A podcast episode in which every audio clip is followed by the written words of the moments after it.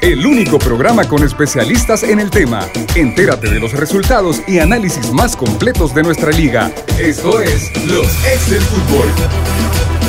Hola, ¿qué tal amigos? ¿Cómo están? Eh, bienvenidos a su programa Los Ex del Fútbol, 12 del mediodía con 4 minutos, totalmente en vivo. Gracias por acompañarnos a través de Radio Sonora 104.5 FM y a través de nuestras plataformas. Nos encuentran en canales digitales como Los Ex del Fútbol, principalmente en YouTube. Hoy con fecha viernes primero, viernes primero de septiembre, estamos a la víspera de lo que será la, quinta jornada de la primera división. Hay varios partidos importantes, varios partidos interesantes que podrán determinar ya si la tabla de posiciones se parte, si es muy prematuro para hacerlo, si siempre nos vamos a quedar con una, una parte de la tabla tan apretada como regularmente suele suceder en estas etapas del torneo. Recordemos también que hay equipos con eh, partidos pendientes. Hay varios partidos interesantes, vamos a estar hablando acerca de eso y vamos a estar hablando también al final del programa un poco de fútbol internacional. El día de ayer pues se dio a conocer también el tema del sorteo de la Champions League. Eh, es uno de los días más esperados del año futbolístico a nivel mundial, en donde todos estamos al pendiente de cuál va a ser el camino de los diferentes equipos y candidatos de las ligas europeas, las principales ligas europeas y pues ayer se definió ya el camino de muchos equipos. Vamos a estar hablando de esas dos cosas, así es que, Lisandro, ¿cómo está? ¿Cómo le va? Bien, la verdad que, que cuando uno te oye hablar, yo me, me, me, entusiasmé un poquito, yo venía sin ganas de hablar de la jornada después de cómo terminaron los equipos salvadoreños en el torneo este de, de, Centro, Centroamérica, ¿verdad?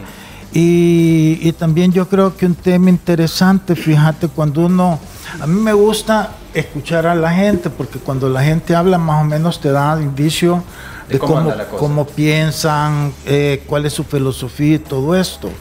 Y entonces estaba viendo este la entrevista que dio el presidente de la Comisión Normalizadora, creo que fue ayer, no sé, donde él dice de que va a ser una, quiere dejar un comité inclusivo.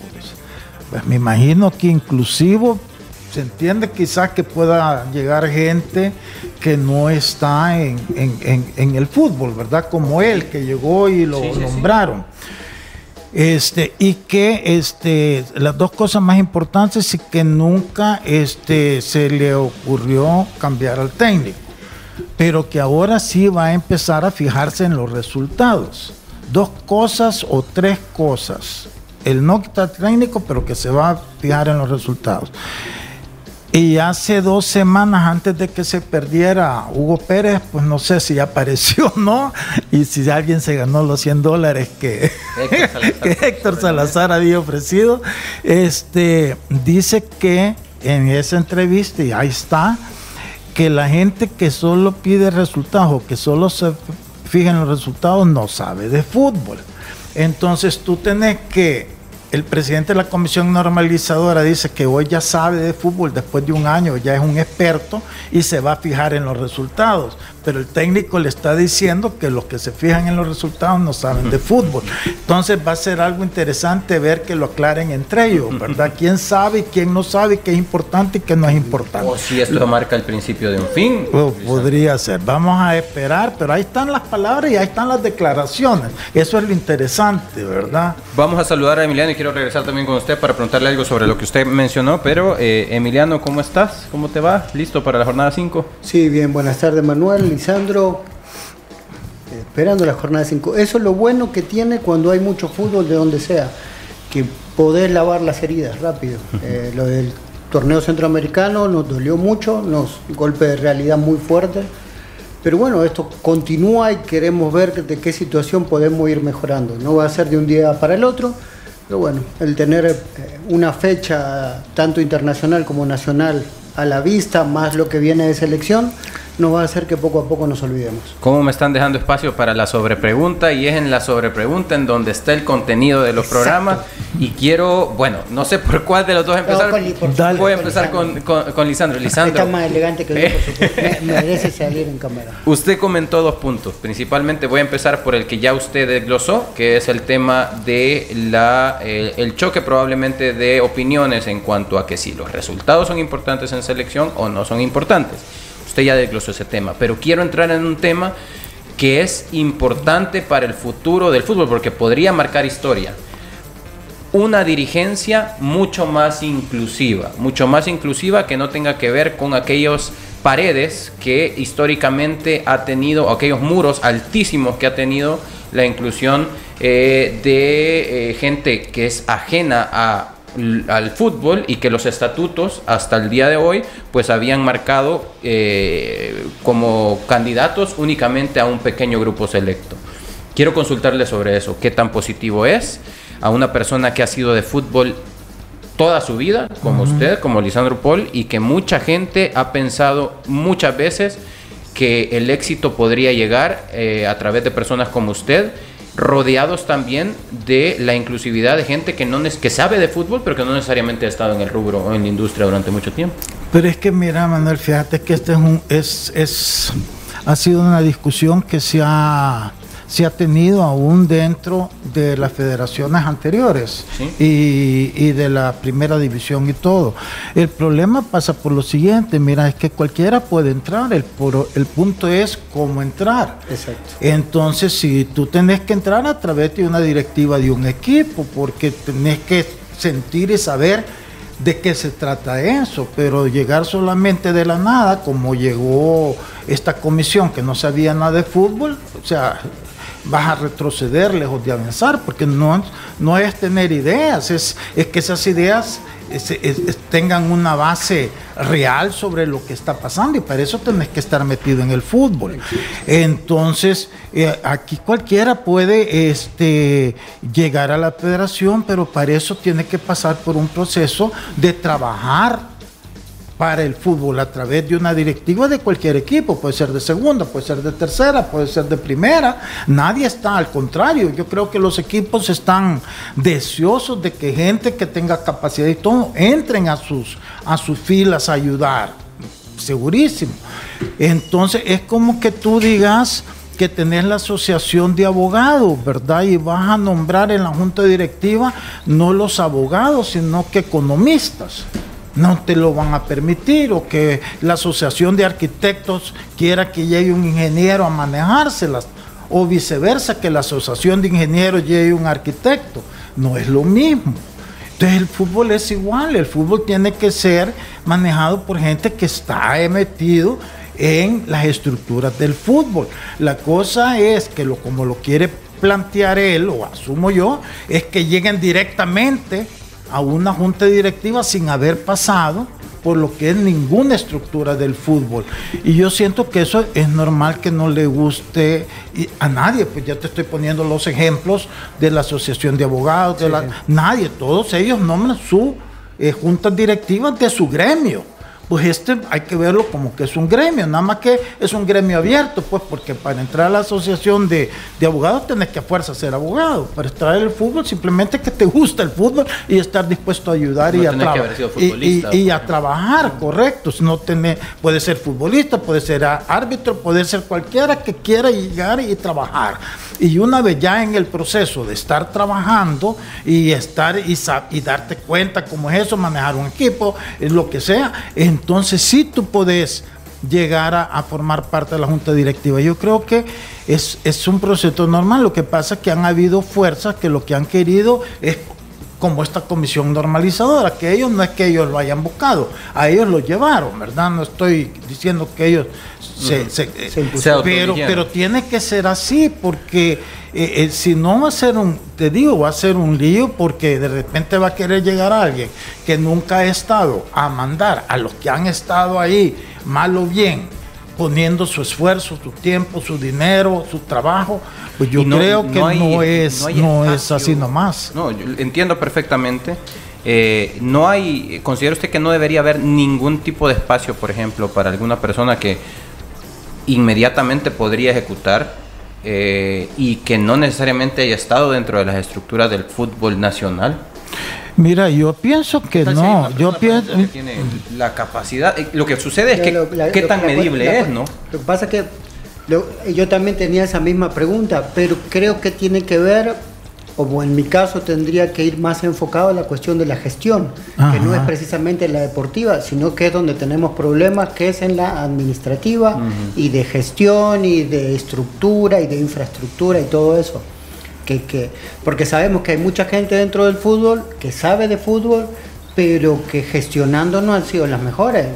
obviamente toda la gente que estuvo en los últimos, yo puedo hablar de los últimos 25 años que cuando estuve en el país, que eh, amor por el fútbol le sobraba, pero gestión le falta un montón. Entonces tal vez buscar especialistas en ciertas áreas para poder pero, manejar pero, que pero, pero que entren, si es que nadie tiene las puertas cerradas para que entren a ninguna directiva de un equipo o nada, van a la asociación de árbitros, pero realmente que se preparen también, pues, o sea, yo creo que no hay o exfutbolistas, Manuel, así como hay un montón de futbolistas que nunca se preocuparon por prepararse, ni hay otros que se han preparado un montón. Ustedes son dos ejemplos que han estudiado, que se han mantenido activos, que tienen una idea y que han y están trabajando para el fútbol. Entonces yo creo que ahí no hay problema. El punto es cuando alguien no ha estado y quiere llegar. Entonces, claro que, ahí tiene que haber, decir, no, porque si no se va a hacer una changoné. Cualquiera que tenga dinero puede llegar ahí y, comprar, y, decir, y después no saber nada y, vas a estar peor. Quizás eh, el, tema surge por a raíz de las palabras del presidente, ¿no? Que el presidente eh, Sanz eh, mencionaba que iba a ser, que podía dejar una herencia de que de tener una comisión un poco más inclusiva. El tema surgió y quiero darle la bienvenida al profe Elmer eh, a raíz de, esos comentarios. Y qué tanto, eh, quiero eh, saludarlo, profesor, haciéndole una pregunta de, entrada, ¿no? ¿Qué tan complicado es entrar a las estructuras del fútbol si alguien siente que tiene la capacidad como para en algún momento llegar a optar por un mando en esa o, levantar la mano y ser un, posible candidato en esa inclusión que quiere legar la comisión. Hola, ¿cómo estás Manuel, Emiliano, Lisandro, todos los radioescuchas?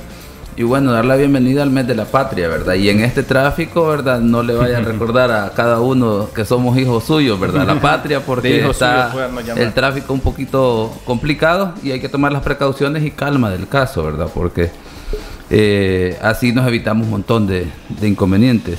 En cuanto a la pregunta, es debatible esta situación y aquí, aquí por ejemplo, eh, el modelo actual, que se habla la palabra que se va a poner de moda ahora, por lo que obviamente desde la pirámide, desde el punto de la pirámide se ha mencionado el tema de buena gobernanza, el tema de las regulaciones del estamento del fútbol.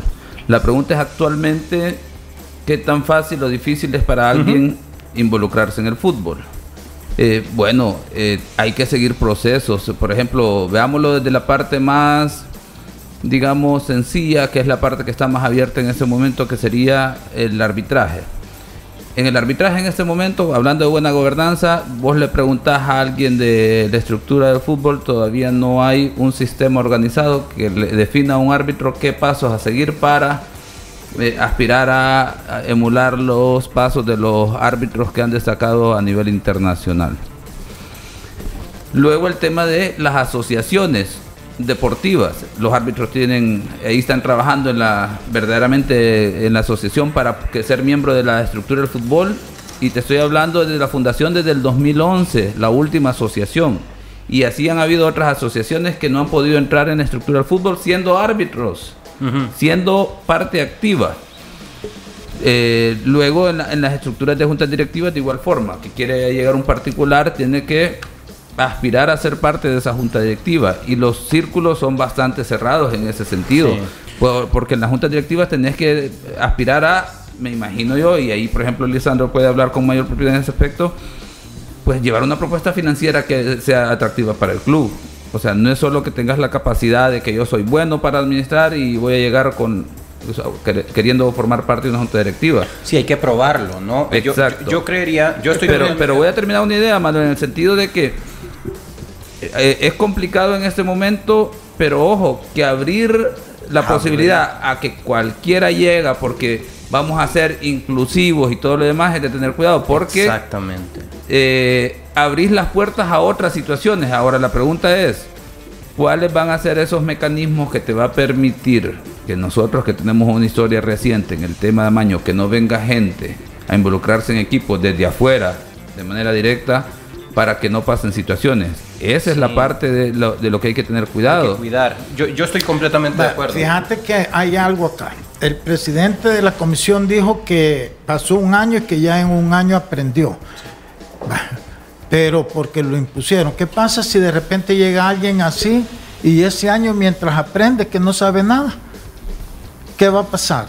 No. él, este primer año, sus grandes decisiones, primero no hizo nada de lo que, no ha hecho nada de lo que la, la, la FIFA les, les pidió los cinco puntos, simplemente la buena gobernanza. Él le llama nueva go gobernanza que hay una cabeza que toma decisiones y, y aprueban lo, lo, que las ligas les mandan de el desarrollo de sus campeonatos y todo eso. Correcto. Sí. Porque después que buena gobernanza, este, llevar las cuentas de los ingresos desde que ellos están ahí al día. Pero bueno, si eso es buena gobernanza, que me disculpe, lo puede hacer cualquier persona. Eh, que sea correcta, obviamente. Sí, claro, Entonces, este, eh, y las decisiones que ha tomado en cuanto a ya en sus funciones, aprobar un torneo relámpago, fracaso total. Sí. Dejó a los jugadores sin cobrar a saber cuántos meses, y esa fue responsabilidad de él porque él la aprobó. Él tenía la autoridad de decir, no señores, mantengan su calendario como la segunda y la tercera. Y no lo hizo. Ah, fue decisión de él. La segunda, ante una crisis, en lugar de ver cómo gestionaba la crisis, o a puerta cerrada o se suspende el campeonato. Ah, no son decisiones que toma una persona que, que, que, que, conoce y que siente el fútbol. Y eso fue hace tres meses. Entonces, de hace tres meses ahorita, hoy ya aprendió. Entonces, es que te expones a ese tipo de gente que cree que sabe y no sabe. y entonces te distorsiona todo. Sí, es que decir, ya sé de fútbol podría ser relativo, podría ser muy ambiguo, eh, bajo la óptica de quién se sabe de fútbol, ¿no? Eso cada quien tiene su perspectiva de eso. Creería yo que, como bien mencionaba Lisandro, por ejemplo, eh, ha pasado un año y él siente que sabe de fútbol. Eh, creería yo que debería de pasar, para, si se va a abrir la puerta para otras personas que yo sinceramente no lo veo mal, en el, la medida en que se delimite un proceso para comprobar que venías a aportar, ¿no? Y que tus antecedentes no van a ser algo que vengan a dañar la, eh, la estructura del fútbol. Creería yo que hay que cuidar también lo que mencionaba Lisandro, hay que cuidar que sea gente que conoce de fútbol y que aquel que va a llegar, bajo las estructuras que va a llegar, llegue a sumar y que pase por un proceso probatorio. ¿Cuál va a ser ese proceso probatorio? Eso es lo que creo yo que se debería delimitar bien cuando se dice va a ser una comisión mucho más inclusiva pues, ¿dónde están las pruebas de que esa inclusión va a venir a, ayudar? Ahorita, para ser miembro del comité ejecutivo, por ejemplo, tenés que estar tres años en la estructura de un equipo. De un equipo. Entonces tú puedes decir, bueno, tres años, pero no necesariamente de un equipo, puedes, estar en la comisión de árbitros, puedes estar ahí, y entonces ahorita no, ahorita te, te, te, obligan a, a, que si no estás en alianza tres años, en Águila tres años, si cambiaste de, entonces ya no podés. Esas cosas tú puedes, pero hay gente que está en el fútbol, que mal o bien está viendo cómo se manejan las cosas. O, este, o en la comisión de árbitros y decir, bueno, estuve, eh, a mí me gusta el arbitraje y me voy a meter. Entonces, eh, decir, bueno, quitemos los tres años, bajémoslo a uno. Pero que esté, que sepa, que ya cuando llegue a ese puesto, sepa que va a llegar a ser. Sí, no va a ser solo porque sí. que, que, no, que, que, que, ya te diste cuenta qué es lo que está malo y haces tu plan de trabajo y lo propones para que te elijan, pero sabes que vas a ir a cambiar, pues si no estás ahí, que vas a ir a llegar a hablar paja a eso o a me conflictuar. Refiero, a eso me refiero con un proceso probatorio de que vas a llegar a aportar, no cerrar las puertas a nadie, pero que sí, esa puerta que te abro me, me, me, podás comprobar de que va a venir a sumar. Tenemos que ir a un corte comercial. Eh, el programa está destinado a hablar sobre la previa de la jornada 5, pero hay temas que salen sobre la mesa que son importantísimos. Así es que al regresar hablamos sobre la jornada 5 y en el último bloque sobre fútbol internacional. Vamos a un corte y regresamos. Los ex del fútbol. Regresamos. En los 365 días de ahorro de Super Selectos, los miércoles super frescos duran más. Aprovecha hoy. Lomo rollizo sin solomo libra 6.49, ahorro 50 centavos. Lomito de aguja importado libra 8.99, ahorro 26 centavos. Puyazo libra 5.75, ahorro 65 centavos. Carne molida especial de res libra 2.99, ahorro 46 centavos. Super Selectos, tu super. Ofertas válidas del 30 de agosto al 4 de septiembre mientras duren existencias. Restricciones aplican. Señores, no le quiten años a su vida.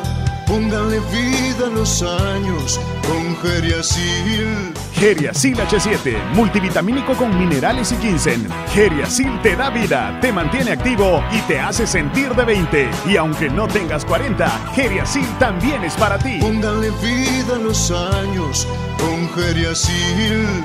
Geriasil, una cápsula al día es vitalidad. Laboratorios Suizos, innovando con excelencia. En caso de duda, consulta a tu farmacéutico. En los 365 días de ahorro de Super Selectos, los miércoles super frescos duran más. Aprovecha hoy. Filete de pechuga de pollo americano libra 2.90, ahorro 35 centavos. Posta negra libra 3.99, ahorro 1 dólar. Jamón de pavo Dani libra 2.99, ahorro 50 centavos. Chorizo del campo Dani libra 2.45, ahorro 90 centavos. Super Selectos, tu super. Ofertas válidas del 30 de agosto al 4 de septiembre mientras duran existencias. Restricciones aplican. Walter Scott, el experto en el cabello del hombre. Todo hombre merece verse bien y más joven. Walter Scott, el tinte diseñado para hombres que buscamos una apariencia natural en nuestra barba y cabello. Un tinte de fácil aplicación que cubre las canas en 5 minutos. Walter Scott, también en crema fijadora y shampoo para platinar las canas. Walter Scott, el experto en el cabello del hombre. Laboratorios Suizos, innovando con excelencia. En los 365 días de ahorro de Super Selectos, los miércoles super frescos duran más. Aprovecha hoy. Filete de pechuga de pollo americano libra 2.90, ahorro 35 centavos. Posta negra libra 3.99, ahorro 1 dólar. Jamón de pavo Dani libra 2.99, ahorro 50 centavos. Chorizo del campo Dani libra 2.45, ahorro 90 centavos. Super Selectos, tu super. Ofertas válidas del 30 de agosto al 4 de septiembre mientras duran existencias. Restricciones aplican. Los ex del fútbol. Regresamos. En los 365 días de ahorro de Super Selectos, los miércoles super frescos duran más. Aprovecha hoy. Lomo no puedo decir, pero en realidad sí que son es una jornada 5 que tiene más interés de lo que eh, usted podría imaginar. Se habló hasta de si es una jornada para eh, remover el palo, para que se mueva el palo, para que eh, se caigan algunos frutos de algunos equipos, podría ser, podría ser, dependiendo. Y también, pues es una jornada en la que quiero dejarle la palabra directamente al profesor para que de él salga y diga cuál es el partido de la jornada, profe. El partido de la jornada es Fuerte San Francisco Firpo. Ah, ¿por qué, profesor? Bueno, porque son dos equipos que digamos han mostrado variantes en su en el inicio del torneo Firpo que venía creo yo que ha venido de más a menos en este momento. Un fuerte de San, Francisco que inició ahí con dudas, viene de una victoria. Dice Ancheta que lo, lo, revivió, dice Ancheta. entonces, sí, entonces levantó un muerto con el caso del, Eso hace que el fuerte de San Francisco, un equipo que seguro ya hará con muchos ánimos después de una semana larga, eh, estando de local, recibiendo a Luis Ángel Firpo, al glorioso Luis Ángel Firpo que está celebrando 100 años, entonces será interesante cómo reacciona Firpo después de lo que ha dicho el entrenador, que era buen momento para perder, creo yo que este fin de semana definitivamente no es buen momento para que Firpo pierda, pero obviamente Fuerte San Francisco también querrá mantener esa racha, los ánimos de Fuerte estarán por arriba y eso ese escenario es el que veo yo que hace que este partido sea el partido de la jornada, definitivamente. perfecto. El profe dice que haber perdido el partido del fin de semana pasado significa que Firpo viene de más a menos. Sí. Emiliano, ¿es cierto? no sabés cómo sentido una puñalada. buscando un cómplice, Manuel, pero. Estaba buscando un cómplice, pero bueno, a ver. Sí, porque venía, ganó dos, empató uno y perdió. O sea que la curva, según. Eh, el, el sistema métrico vie- viene de- descendiendo, pasó de 6 de, de 6 de 6 a 1 de 6. Ok. Y Fuerte San Francisco que venía de 0 de 6 pasó de 3 de 6. O sea que hoy por hoy el, el- el presente del Fuerte San Francisco es, es ascendente y el de Firpo ha agarrado una curva con Bueno. una pequeña inclinación hacia abajo. Va- vamos a cambiar de tema. Eh, es un día muy corto para profundizar en eso. Lo cierto es que eh, hay, hay, hay, hay bastante interés en este partido. Manuel, ¿sabes a que ver. también es un principio Ajá. de buena gobernanza? Que, que todas las, or- todos los órganos de la federación cumplan con sus funciones, como por ejemplo la comisión de árbitros y el departamento de comunicaciones. Si van a estar publicando las designaciones arbitrales, pues mantenerlas constantes en una semana larga todavía es parte de la buena gobernanza. Que no, no hay publicación de, de designaciones arbitrales, por ejemplo. Que habría habido mucho espacio esta semana como para poder hacerlo. ¿no? Exacto. Ok. Eh, vámonos a otro partido de la jornada. Les parece pensar en que Águila, eh, bueno, hablemos de Águila y sé que el señor productor va a estar contento de esto. Quiero eh, poner sobre la mesa el tema sobre el cual iniciaba eh, Emiliano el programa. Y es, venimos, bueno, también Lisandro lo mencionaba, veníamos un poco cabizbajos respecto a lo que ha sucedido en Copa Centroamericana, en fútbol internacional, pero bueno, eh, al- punto y aparte, ¿no? Lo, lo pasado, pasado y ahora... si- Joseph, Joseph. es que sinceramente, eh, ¿de qué nos sirve queja- seguirnos quejando, no? A seguir pensando en lo que viene. Lastimosamente, eh, no hemos podido tener eh, un saldo positivo y estamos lejos de tener un saldo positivo en fútbol internacional. Pero eso no quiere decir que no vamos a disfrutar de lo que tenemos. Este es nuestro fútbol y tenemos que seguir eh, sembrando para poder cosechar en algún momento. Hablemos acerca de, nuestro fútbol. Nuestro líder, el líder de la de la liga, eh, Águila, visita Municipal Limeño, un Municipal Limeño que ya tuvo semana larga para poder trabajar, habló de semana larga después de haber jugado el lunes y que había tenido un par de días nada más el profe Ancheta. Sé que no es suficiente tiempo, pero ¿qué podría depararle a este equipo eh, de Limeño frente a Águila?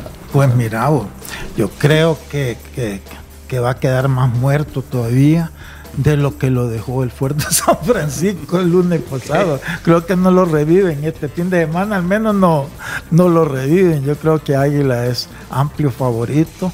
Y independientemente cómo venga del torneo internacional, ya lo había dicho yo que para el equipo, para el torneo local es el equipo más fuerte y lo va a demostrar este sábado. Ok, eh, luego otro de los, de los partidos es, es Alianza visitando a Dragón, ¿no? Es otro partido interesante, principalmente porque Alianza viene de eh, un partido que se le complicó con Santa Tecla, Mucho, sí. que no necesariamente tuvo eh, el- la mayor posesión que ha tenido históricamente en los partidos. Eh, hablaba el profe Tigana Meléndez acerca de que pues eh, en algún momento los muchachos sabían, eh, los muchachos de Alianza sabían que los hipotes de Santa Tecla eran muy, entusiastas y que eso podría venirles a afectar. Fue tal cual, sucedió así el partido. Eh, ¿Aprendía la lección para Alianza en ese sentido, crees, Emiliano? Yo creo que sí, eh, y, y todo se resume a las declaraciones de su entrenador.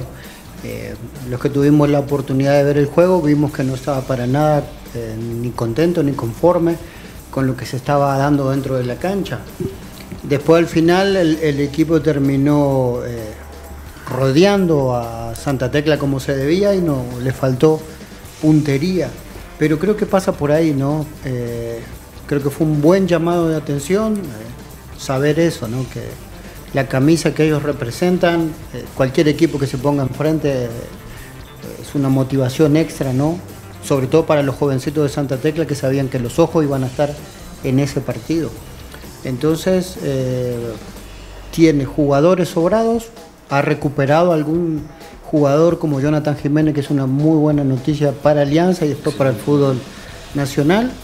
Y creo que, que a partir de eso eh, seguramente va a salir con otra actitud, sabiendo que Dragón tiene mucha urgencia por los últimos dos partidos que ha tenido, que también me parece que tiene una curva que, que no es la que ellos esperan y, y que el equipo no ha rendido como ellos esperan. Es octavo lugar con cuatro puntos. Sí, entonces creo que, que por ahí se torna un partido eh, bien fuerte, disputado y Alianza sabiendo que Dragón eh, lo ve como una tabla, como para tranquilizar las aguas con la que inició el torneo. No es poca cosa que se haya recuperado el chato, ¿verdad, Lisandro?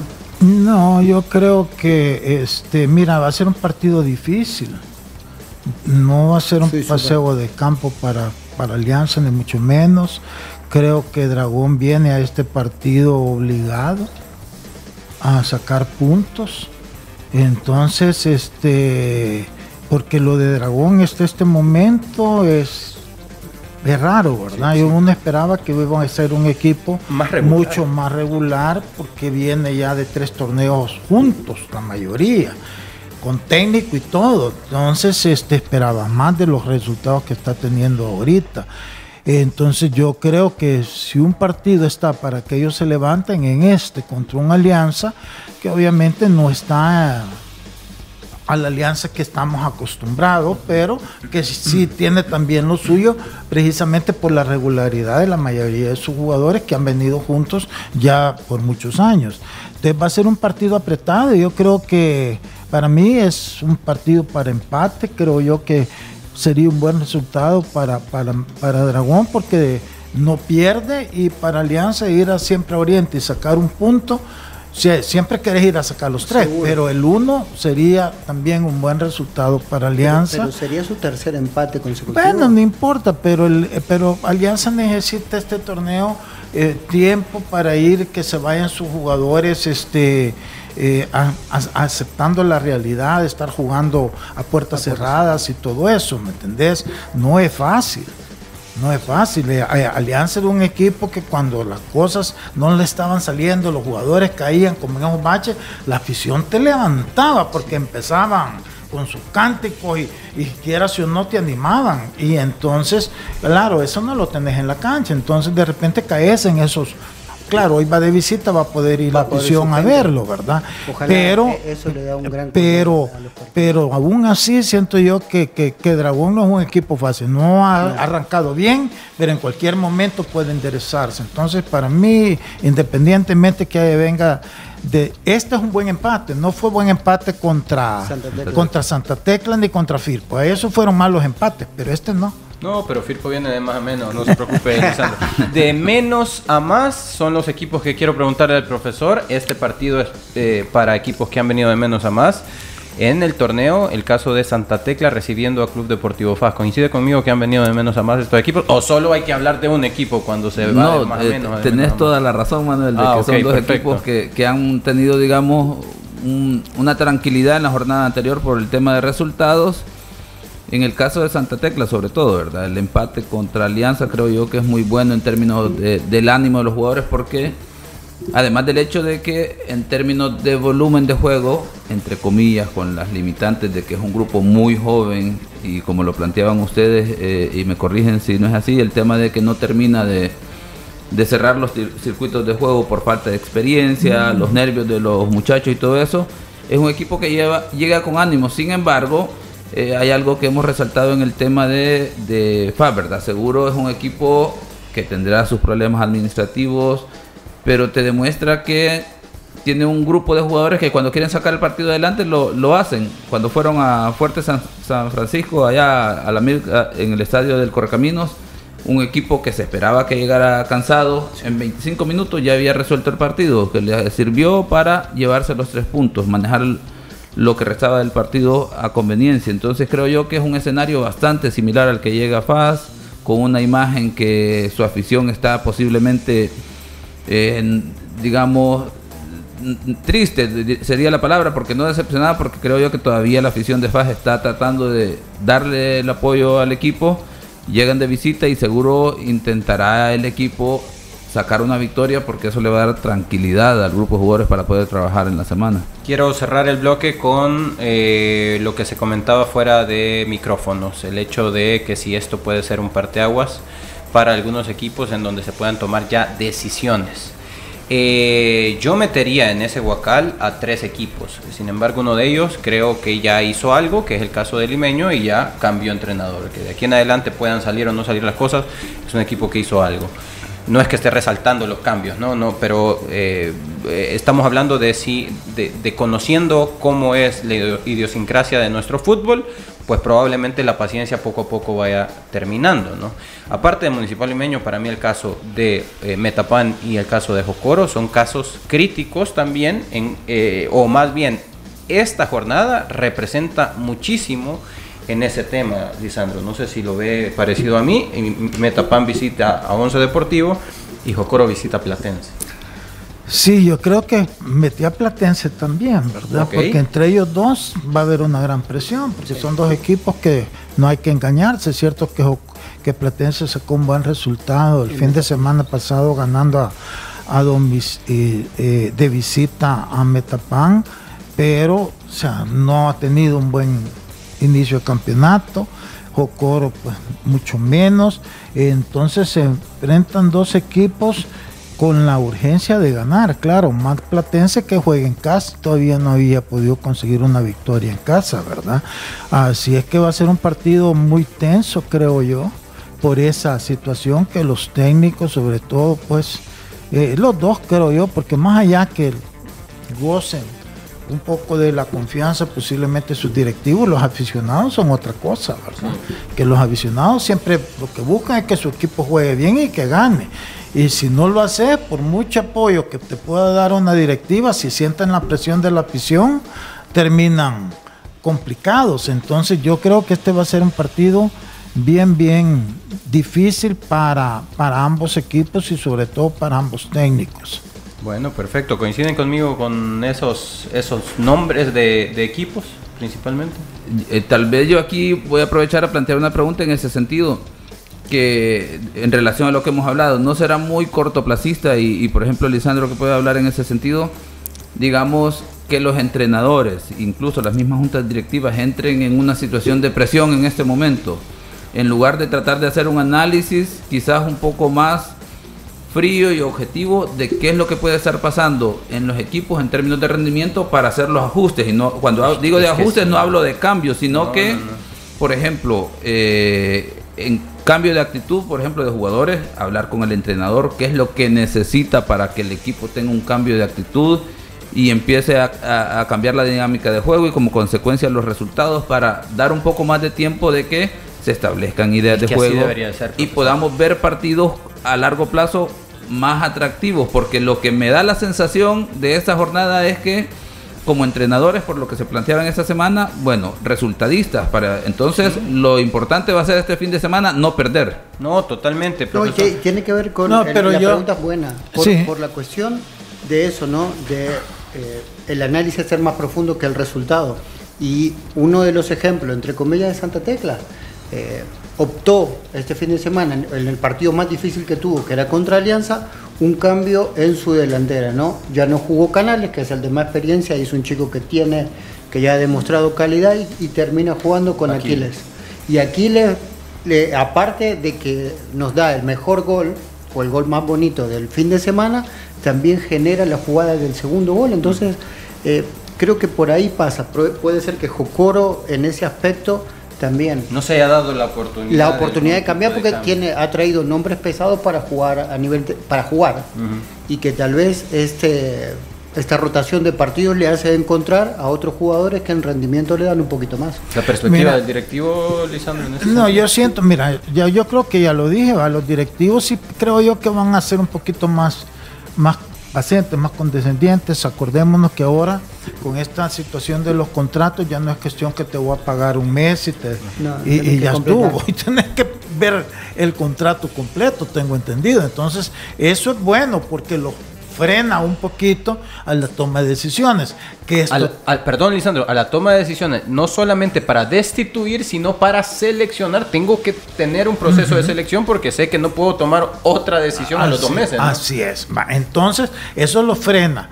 Pero es que tú estás hablando de mover el árbol. Yo lo vi en el sentido de quién puede salir más perjudicado, no que lo vayan a quitar ni Sí. mucho menos, más señalado. Porque al final, aunque no te quiten, pero ya está señalado, es un problema, porque es como que ya te pierden la confianza. Y recuperar eso eh, cuesta, porque no solo la perdés tú como persona, la, la también el equipo. Acordémonos lo que dijo las declaraciones de Domingo, de Domínguez en la selección, que, que desmotiva, que sabes que siempre vas y perdés y perdés y que no te dan los resultados.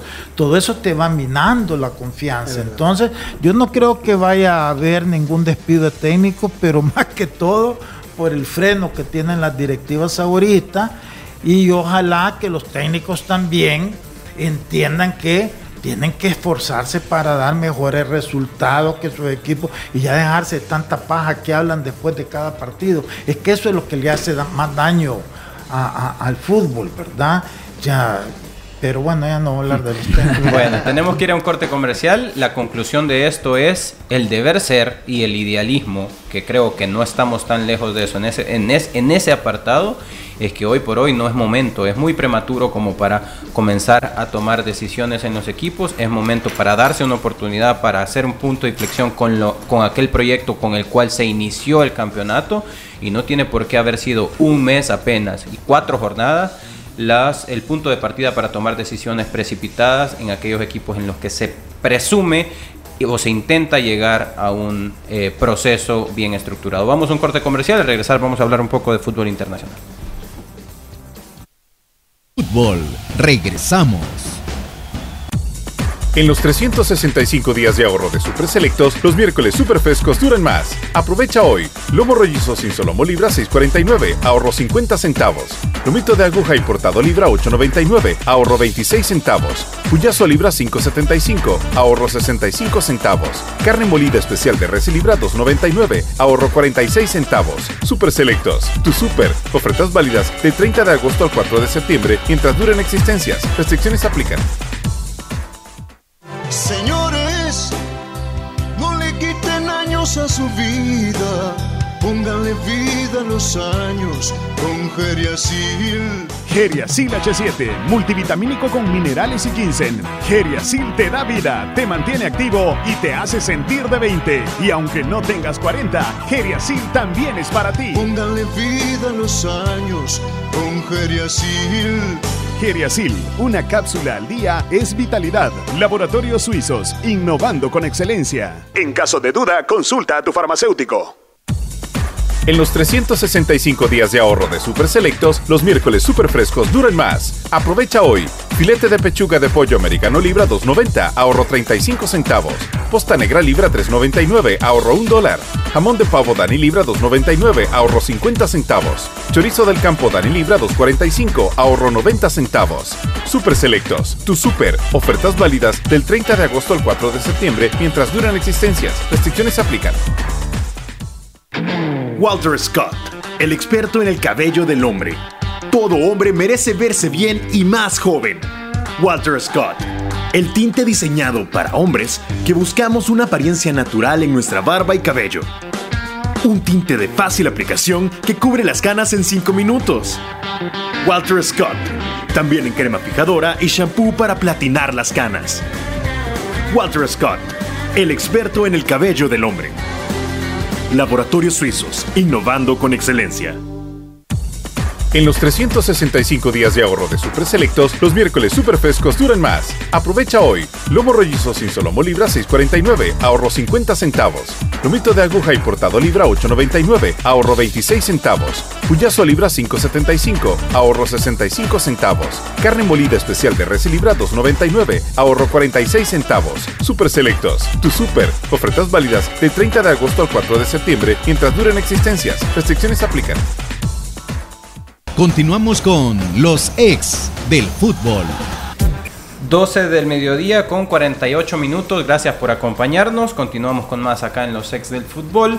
Y gracias por acompañarnos también en nuestras plataformas, en nuestros canales digitales, en donde nos encuentra como los ex del fútbol, principalmente en YouTube. Hablábamos al inicio del programa acerca de que eh, el día de ayer fue uno, es uno de los días más esperados en el fútbol mundial cuando la competencia entre clubes más importante que existe en el mundo, eh, la Champions League, tiene a bien eh, el sorteo de la participación de la etapa de grupos. Eh, es la última vez que vamos a vivir una Champions League bajo, bajo este formato y pues habrá que disfrutarlo de tal manera. Hay para muchos es un sorteo que pone como grandes candidatos en los grupos la accesibilidad para clasificar de aquellos grandes, ¿no? Por ejemplo, en el grupo A un Bayern Múnich que a mi juicio es eh, un gran candidato a llevarse la competencia junto con el City. Creo que son los dos grandes candidatos para mí para poder optar por la competición y eh, lo pone como eh, gran candidato para llevarse el grupo junto con el Manchester United que ha sido duramente criticado principalmente en zona defensiva pero que son aquellos grandes candidatos a llevarse el grupo. Esto se replica quiero preguntar eh, se replica para todos los grupos. Consideran ustedes que todos los grupos van a ser así o hay grupo de la muerte recordemos grupo F es un grupo A a, tener muy en cuenta, ¿no? Profesor, ¿cómo ve el, sorteo? Sí, en términos generales parejo, pero de igual forma coincido que el grupo F eh, están cuatro equipos que tienen quizás, eh, digamos, el mismo peso en términos de jugadores, de lo que pueden aspirar y por lo tanto va a ser muy luchado. Está a horas de finalizarse ya el mercado de fichajes. Mbappé hasta este momento pues no da indicios de que se culmine aquello, aquella gran transferencia que se ha estado esperando por, por años y eh, tendría eh, el Real Madrid que tener todo fríamente calculado para que en estas pocas horas que queden pues estuviera concretando ese fichaje. Eh, el Paris Saint Germain con Mbappé, con Dembélé y con el caso de Colomuani que quieren que, llegue también, eh, quieren completar un, tridente ofensivo que lo hemos visto también en el Mundial. Eh, el Paris Saint Germain con estas figuras, eh, Lisandro, sigue siendo un fiel eh, candidato al título? Mira, yo creo que al título no, porque para mí el Manchester City sigue número uno, ¿verdad? No creo. O sea, puede caer en cualquier partido, son partidos todos de un nivel altísimo, más ya cuando pasas a la etapa después de grupo. Entonces, pero tiene un buen equipo. Yo creo que, mira, es un equipo, va a ser distinto porque antes todo lo estaban enfocando en función de nombre, ¿verdad? Este, y todos eran contrataciones galácticas como las hacía el Madrid antes. Este, ahora creo yo que se han ido más en una forma más planificada, ¿verdad? O sea, eh, para mí en Mapé eh, sigue siendo uno de los mejores jugadores del mundo y, y va a jugar con ellos al menos este torneo. Y parecería ser, Lisandro, que cuando él es la piedra angular de un proyecto, sus equipos son altamente competitivos y él se potencializa aún más como el estelar. Eh, si no, eh, veamos lo que hizo Francia también en el Mundial, él era el estelar, ya ante la ausencia de, de Benzema, por ejemplo, y no quiere decir que Messi o Neymar eh, no sumen, sin embargo, pareciera ser que él como piedra angular puede tener la, capacidad de poder llevar a un equipo a otro nivel. Es que fíjate que, mira, él es un jugador relativamente joven, tiene que 24 años en este momento, ¿verdad? Entonces todavía no tienen el grado de madurez como para eh, entender esa, compartir esa, esos eh, eh, privilegios, ese liderazgo, esa fama. Entonces, claro que le resentí el hecho que haya llegado Neymar primero y que todas las eh, los focos eran sobre Neymar, cuando Neymar pues nunca terminó de, engranar por sus lesiones, por sus comportamientos y todo eso. Después llega Messi, que fue una revolución, llegó a acaparar todas las atenciones, más allá que el segundo, al final del último torneo a los aficionados, pero cuando llegó rompió récord de venta de camisas, llegó eh, de Instagram y todo eso. Entonces yo siento que él eso en el fondo lo confundió, lo, lo, lo, lo, lo dejó como medio ¿qué está pasando? Ahora no, ahora creo yo que es cierto que llega Dembélé, pero Dembélé, Dembélé va un tataratón, que no es un no es un Messi, no es un Neymar. Entonces yo creo que sí, que eso le va a ayudar a, a Dembélé, a, perdón, a Mbappé, a, volver otra vez él a asumir ese liderazgo y, no sería raro que termine ampliando su contrato, vas a ver, porque se va a sentir entonces ya él como que él es el rey del proyecto. Y podría llegar a ser en puede gustarle a él. Sí, él es la as- asumir el liderazgo que asume en, en la selección de Francia, en el ataque. Yo creo que parte de la estrategia de París tiene que ver con eso, ¿no? Eh, eh, el nombre que suena más fuerte es el de Colomani y todos vimos la pareja que hacen ellos en ataque, más eh, Dembélé por el costado. No me extrañaría que sumaran a alguien más de la selección francesa también para que lo acompañe en ese aspecto. Creo que, que el proyecto del PSG se dio cuenta de eso mismo, Sí. que, que para ellos como proyecto y económicamente fue muy bueno que vinieran Neymar y sobre todo Messi. Pero para lo que es su figura emblemática y es eh, la piedra angular por, por ser francés, eh, fue contraproducente. No, y sobre todo que estás hablando de un muchacho joven contra ya jugadores ya mayores. Entonces ahí es como que te, te confunde. Pero ahora no, él va a estar con toda la libertad de ser él y llevarse él los, los- las atenciones que no compar- que, que compartían en los torneos anteriores. El Paris Saint Germain, que en este momento pues estaría compartiendo grupo con el Borussia Dortmund, el Milán y el Newcastle, el nuevo millonario. A, a mí me parece que ese es el, el- el- Grupo de la grupo muerte. Es un grupazo, de hecho, eh, las contrataciones, lo arriesgado de algunas contrataciones que no solamente tienen que ver con, con estrellas eh, eh, estelares eh, de- del fútbol mundial, las contrataciones del Newcastle, sino, por ejemplo, un Sandro Tonali que regresa a jugar contra el- eh, su ex equipo que es el Milán, un contención que, o un interior más bien de mucha, muy buena capacidad que ahora pues en eh, Newcastle pues podrá tener la oportunidad también de brillar.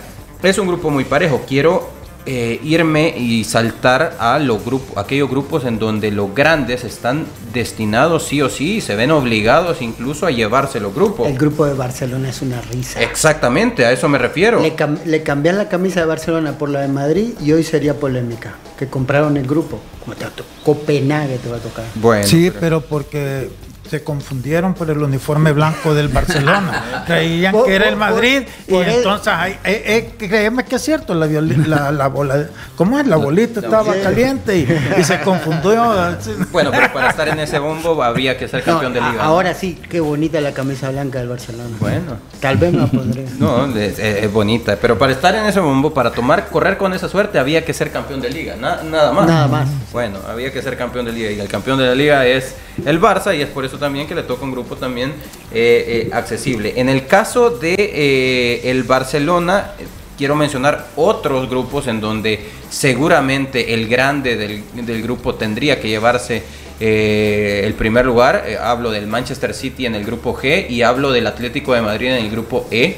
No deberían de tener problemas como para poder llevarse el grupo. Estamos de acuerdo que en primera instancia los grandes candidatos a llevarse el título podrían ser el City y quien le compita al City que podría ser el Bayern Múnich. Sí. Eh, yo metería en tercer lugar un peldaño un poco más abajo por lo que representa la marca Real Madrid en, en Champions. Sé que tiene muchas menos herramientas de las que ha mostrado anteriormente. Ojo con Napoli. Ojo con el Napoli. Sí, ojo con el Napoli. Ok.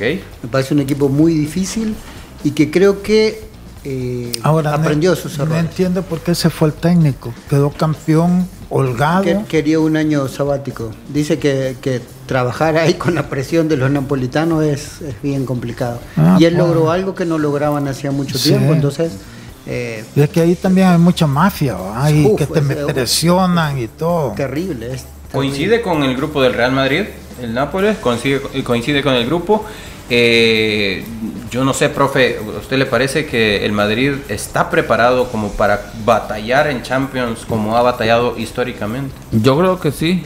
Eh, eh, de repente te da la sensación que el equipo no ha hecho eso, esos fichajes que eh, generan, digamos, ese impacto mediático.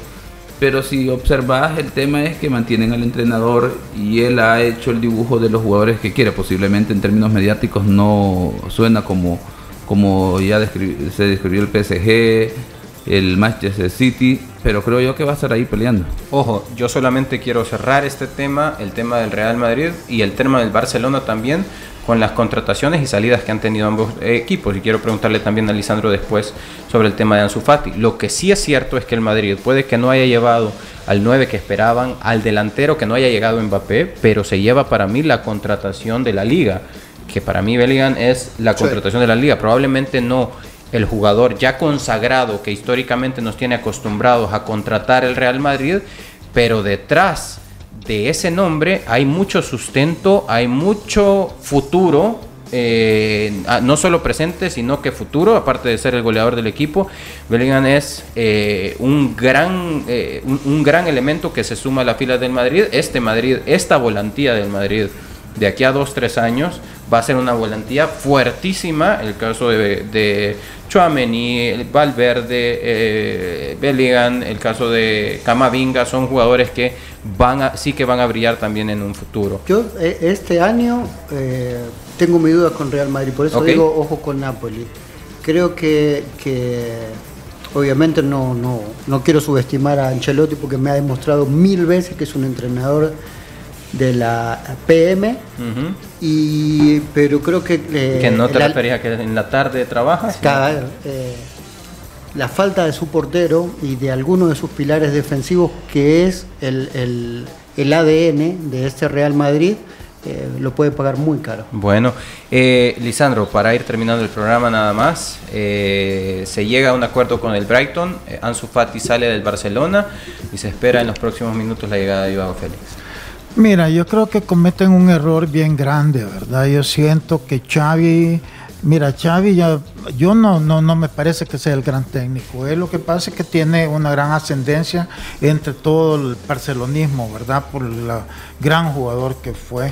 Pero es cierto que quedó campeón de la, de la liga, pero quedó campeón de la liga porque eh, el Madrid la cedió bien rápido. No sé por qué, qué le pasó al Madrid que, que no compitió en la liga. Ma- Madrid tuvo unos altibajos inexplicables en partidos que claramente era favorito y no consiguió los resultados.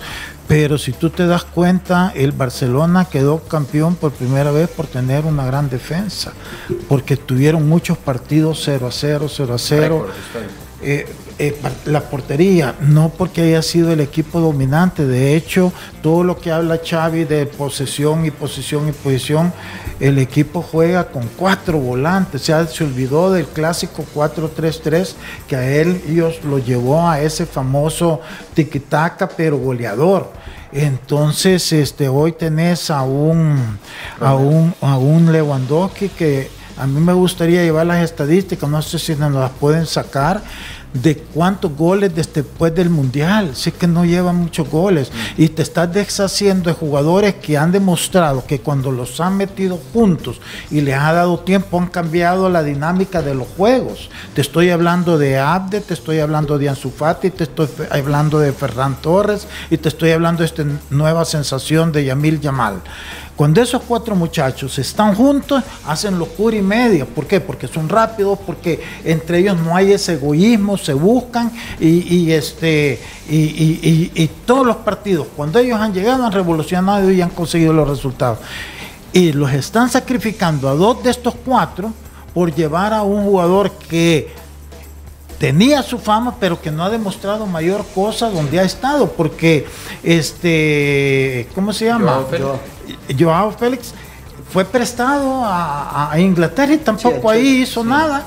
Sí. Entonces yo siento que, y, y la motivación del jugador de, su, de que le desunen ese, ese grupito que iba, yo estoy seguro que no les agrada. Entonces para mí es una mala decisión que la van a lamentar eh, este torneo. Aparte que para mí llega en una posición que hay una superpoblación. Ojalá me equivoque, conste, va, Sí, pero, claro. pero Hay una super- superpoblación como interiores, está la llegada de Gundogan, Pedri, eh, Gavi, el caso también de Frankie de Jong que puede jugar ahí y hoy se suma Joao Félix. ¿Por qué digo como interiores? Porque ante la nueva figura de, de, de- de Xavi, como bien mencionaba Elisandro, muchas veces queda con tres, eh, de- línea de tres y hace seis en medio, ¿no? Donde los extremos no necesariamente son los delanteros, los extremos son Gavi y Pedri que son interiores adelantados y funcionan como extremos por dentro y juega con doble contención que es Romeu y eh, De Jong. Los extremos, la función que re- realizan los extremos son Valde, que es más un lateral volante y por derecha utiliza a Lamin Yamal que es otro lateral volante, o Rafinha utilizado como lateral volante. ¿En qué pierde el Barça ante la salida de Ansu Fati? A mi juicio, porque en este nuevo esquema no hay tanto espacio para extremos, extremos naturales, pierde al sustituto natural como 9 de Lewandowski, ¿no? Ansu Fati te juega como 9 y podría llegar en algún momento en un futuro a jugar incluso como un Samuel Eto'o como 9, ¿no? Pero eh, pierde muchísimo en ese sentido. Hoy, si no está Lewandowski, Metes a Ferran Torres, Ferran. pero Ferran es más por fuera que por Exacto. dentro. Anchu es más por dentro que, por por, fuera, fuera. Entonces, yo ahí yo no te di- digo, Sí, no entiendo, no, Chávez. no es como tampoco, ha entrado en caprichos que es difícil de explicar. Y de hecho es también capricho porque al final no se dirige en la palabra con Ansu Fati y es un tema también extradeportivo bastante crítico en eh, Can Barça. Así es que vamos a tener que cerrar hasta acá. Le agradecemos la sintonía durante toda la semana. Disfrute del fútbol salvadoreño también en los diferentes escenarios. Cuídese. Esto fue Los Ex del Fútbol, el programa con el mejor análisis del fútbol nacional. Síguenos en nuestras redes sociales como Los Ex del Fútbol.